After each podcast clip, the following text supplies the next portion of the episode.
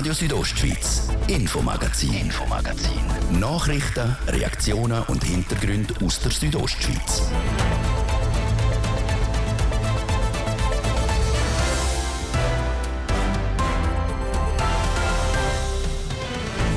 Weihnachtszeit ist für viele Leute Ferienzeit. Und da treibt es Haufen in die Höhe, ab auf die Piste.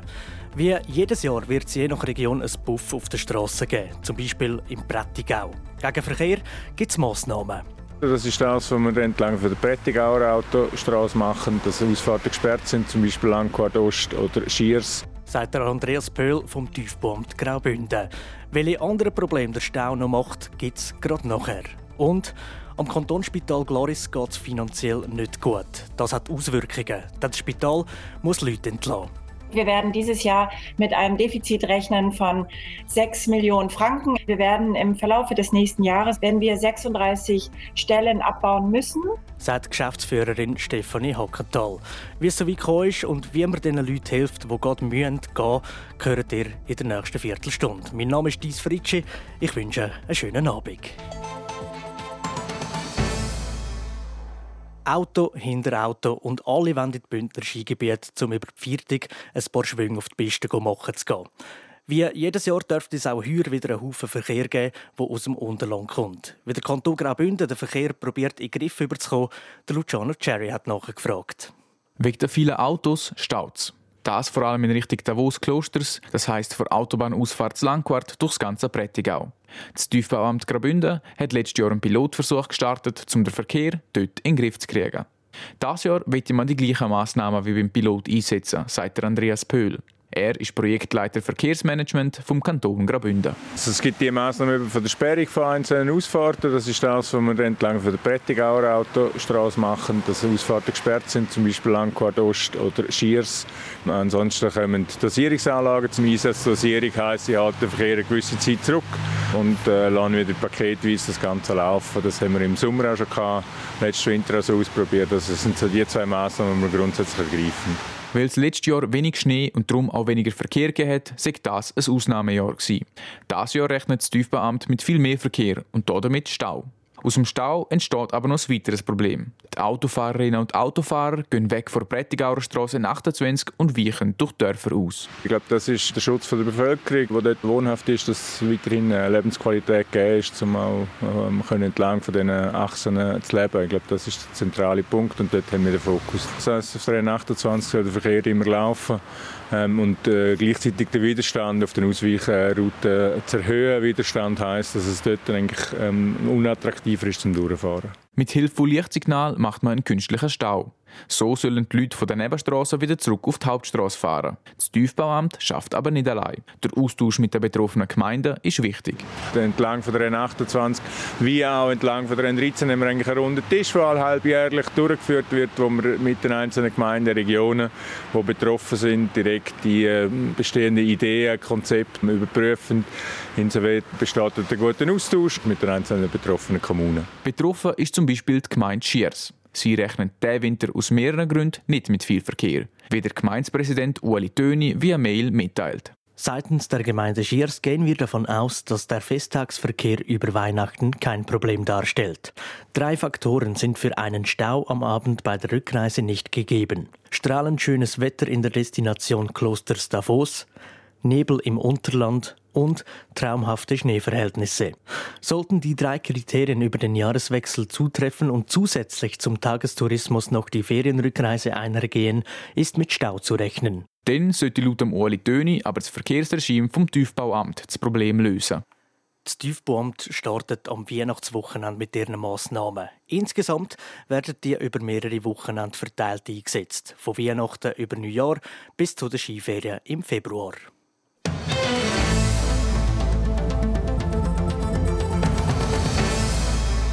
Spitäler in der Region können aktuell nicht mehr aus den Schlagzeilen. Im September ist die Meldung um, dass die St. Galler Spitalverbund 440 Stellen abbauen müssen.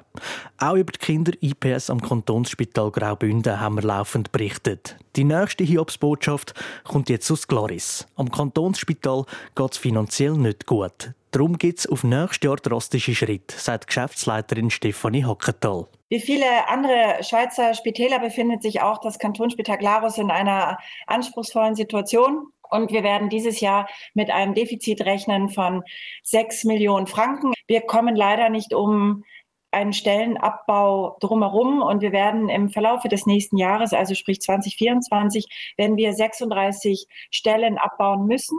Ein Teil könne durch die normale Fluktuation aufgefangen werden. Heißt, gewisse Stellen werden einfach nicht mehr nachbesetzt. Trotzdem verlieren 20 Leute ihren Job. Die betroffenen Mitarbeiter sind informiert worden. Das Kantonsspital hat einen freiwilligen Sozialplan für das Personal ausgearbeitet. Wie der aussieht, hat Stefanie Hackertal noch nicht sagen, weil der noch in der Vernehmlassung ist.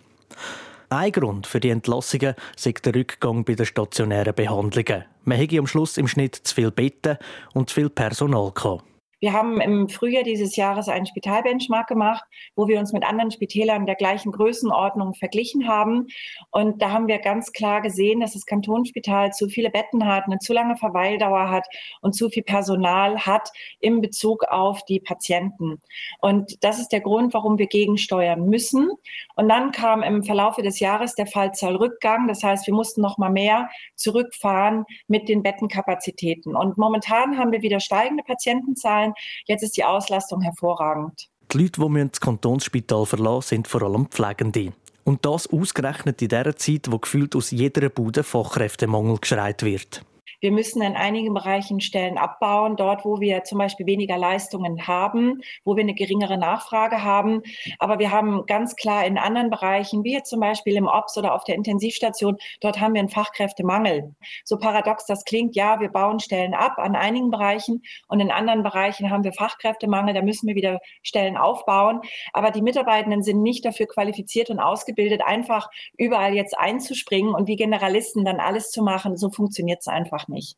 Wegen der Ausbildung kann man nicht jeden und jede in allen Bereichen einsetzen. Wegen dem Fachkräftemangel rechnet Stefanie Hackenthal, dass die Leute, die gehen müssen, schnell eine andere Lösung finden.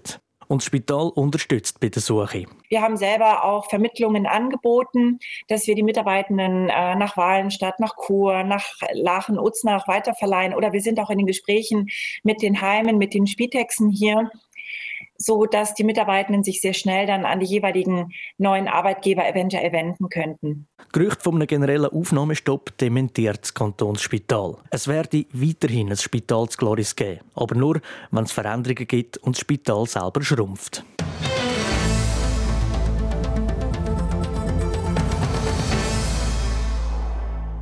Die Arbeitswelt ist im Wandel. Work-Life-Balance, flexible Arbeitszeiten und gute Bezahlung werden immer wichtiger. Immer mehr Branchen kämpfen darum mit einem Fachkräftemangel. So auch die Hotellerie und Gastronomie. Wie das im Kanton Graubünden mit Blick auf Viertig aussieht, jetzt im Beitrag von Livio Biondini.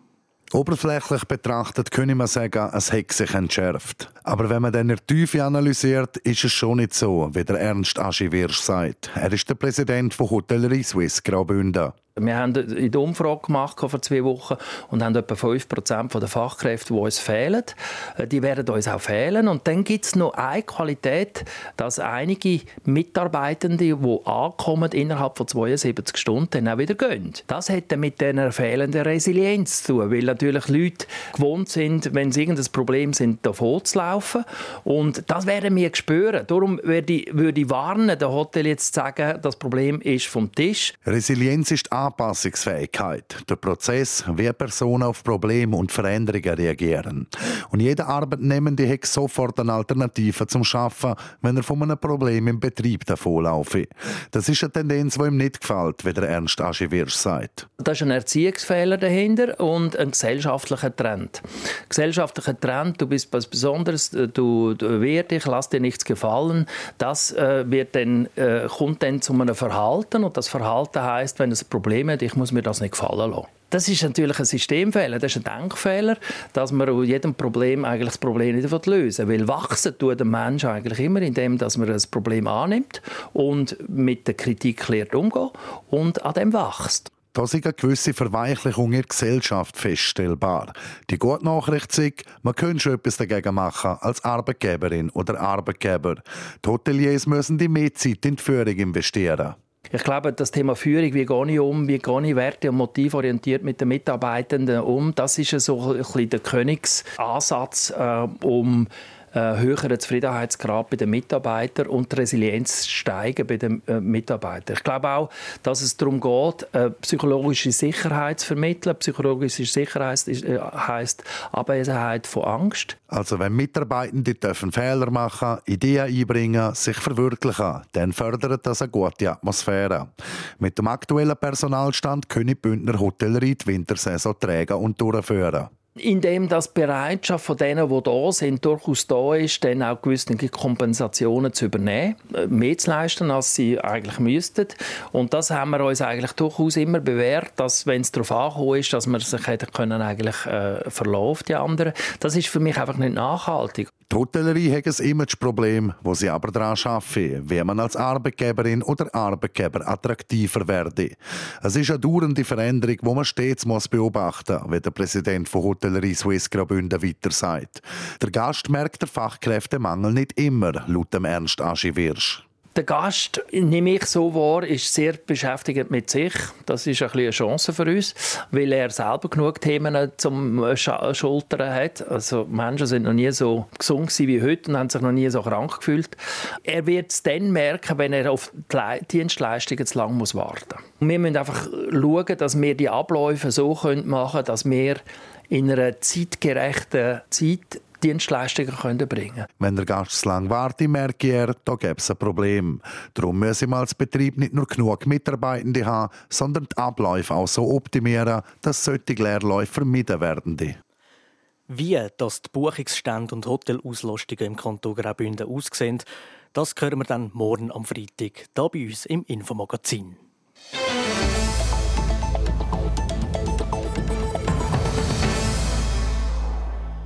Es soll ein Ort für Gäste, Einheimische und Leute sein, die in Engadin um neue Ideen entwickeln Das Inhab in La Ponte. Noch ist das geplante Innovations- und Begegnungszentrum nicht gebaut. Seit dieser Woche ist es aber ein grosser Schritt an der Eröffnung näher. Jasmin Schneider. Das Inhab in La Ponte ist eines der grössten Bauprojekte im Oberengadin. Plant sind Konferenzräume, ein Auditorium, Sportmöglichkeiten und Hotelzimmer. Kostenpunkt rund 90 Millionen Franken. Diese Woche hat das Vorhaben die Baubewilligung gekriegt, wie die Geschäftsführerin vom Inhab La Ponte, Joya Deucher, sagt. Ich selber bin erst seit äh, knapp eineinhalb, zwei Jahren dabei, aber andere haben an dem Projekt geschafft seit 2016 und ich glaube, bei denen fällt noch ein größerer Stein vom Herzen, aber wir sind alle total glücklich, dass es jetzt vorwärts geht. Zwei Jahre lang haben die Verantwortlichen vom Inhab auf die Bewilligung warten. Zwei Versuche hat es gegeben, zweimal ist Einsprache erhoben worden. Die wichtigsten Änderungen, die man machen müssen, aufgrund der Einsprache vor zwei Jahren, sind eigentlich vor allem Zonen- und Quartiersplan gewesen, weil dort ist es um eine Tiefgarageneinfahrt gegangen, die man müssen verlegen In den jüngsten Einsprachen sind es eigentlich eher technische Sachen gewesen. Also es ist Behindertengerechtigkeit, da hat man gewisse Ganggrössen müssen vergrößern und so Sachen. Aber es sind dann nicht mehr grosse Anpassungen gewesen. Schlussendlich haben die Einsprachen auch noch einen kleinen positiven Nebeneffekt gehabt, wie Joya Deucher weiter sagt. So haben wir heute zum Beispiel einen Hotelteil, der war vorher nicht dabei gewesen, weil man einfach auch anerkannt hat, dass sie Bleib nicht genug Hotelzimmer hat für unsere Gäste und für Gäste, die wir ja dann generell auch in die Region ziehen stellt sich nur die Frage, ob das Konzept mit Plätzen zum Schaffen, Freizeitaktivitäten und Hotelzimmer im Oberengadin auch funktioniert. Joya Deucher denkt schon.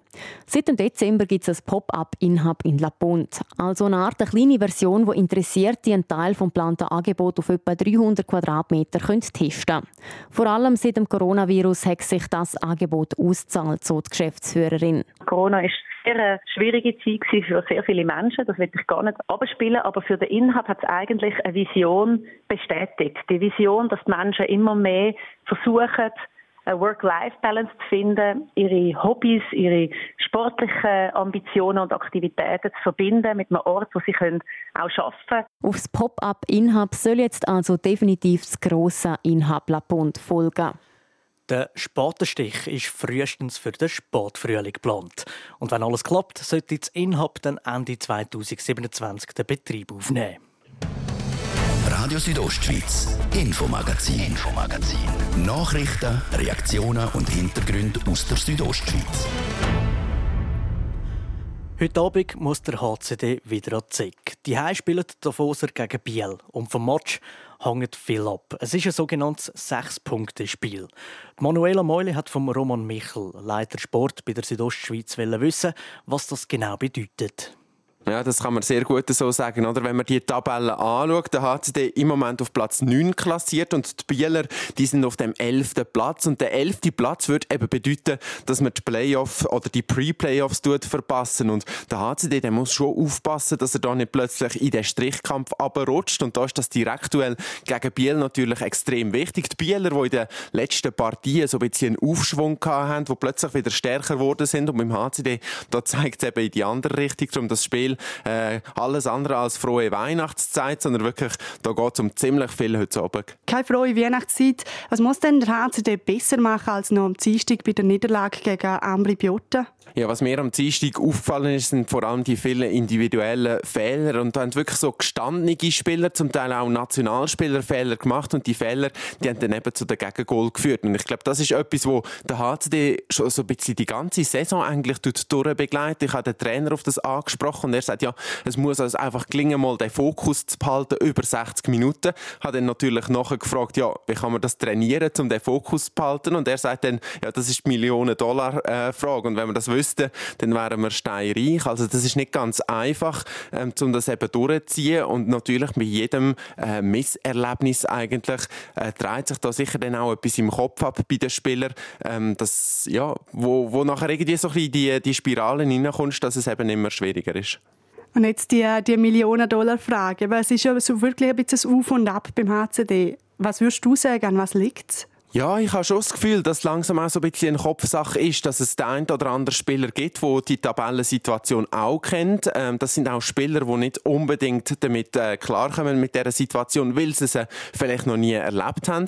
Und das merkt man dann eben auch im Spiel, dass da sehr viel äh, Zögern drin ist, viele Unsicherheiten. Was im HCD im Moment auffällt, ist so ein bisschen ein Leader oder mehrere Leader, Führungsspieler, die vorangehen, ähm, wo, wo die Mannschaft mitreißen können. Und da steckt man sich dann auch gegenseitig Leistung natürlich irgendwo durch mit diesen Zweifeln an. Und ich glaube, da ist es wichtig, dass der HCD irgendwie einfach aus, ja, aus, der, aus dem Strudel kann ausbrechen kann, ähm, um da wieder äh, auf die Erfolgsspur zu kommen. Und da helfen eigentlich nur Sieg, weil im Training, da kannst du das nicht simulieren. Und jetzt das Spiel heute Abend eben gegen Biel, das ist äh, das zweite innerhalb von drei Tagen. Der HCD also mit in einem Mammutprogramm. Ja, ich habe gerade vorher noch mal nachgeschaut. Also wenn der HCD am Spengler Cup in Final einzieht, dann kann es sein, dass er in den nächsten 19 Tagen elf Spiele bestreitet. Das ist schon ähm, ziemlich, ziemlich viel. Und ich habe da mit dem Trainer darüber geredet, mit dem Josh Holden, und der hat gesagt, ja, eigentlich ist es so, wir konzentrieren uns wirklich voll auf die Spiele und Trainings. Die sind primär da, zum, zum Bein mal wieder durchschütteln. Vielleicht kleine Feinheiten anschauen, aber natürlich, da tut man jetzt nicht mehr ähm, 100% quasi Vollgas trainieren, hat keine äh, harte Trainingseinheiten, sondern es geht wirklich darum, irgendwo durch die Kräfte parat zu machen. Der Verteidiger, der Dominik Kegli, hat gesagt, was mega wichtig ist, das ist das Schlafen. Äh, mit all diesen Auswärtsreisen, die man auch hat, da kommt man spät heim, dass man eben gleich zum Schlaf kommt, um irgendwo durch die, die Zeit durchzustehen.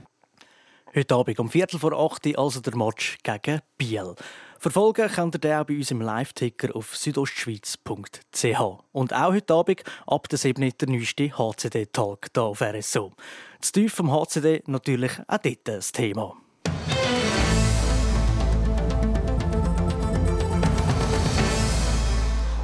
Das war es mit dem Infomagazin. Wer diese Sendung sich nochmal zu Gemüte ziehen will, kann das ganz einfach machen. Entweder auf rso.ch oder überall, wo es Podcasts gibt. Mein Name ist Dies Fritschi. Hebt euch Sorge und ich wünsche einen ganz gemögigen Abend. Radio Südostschweiz, Infomagazin, Infomagazin. Nachrichten, Reaktionen und Hintergründe aus der Südostschweiz.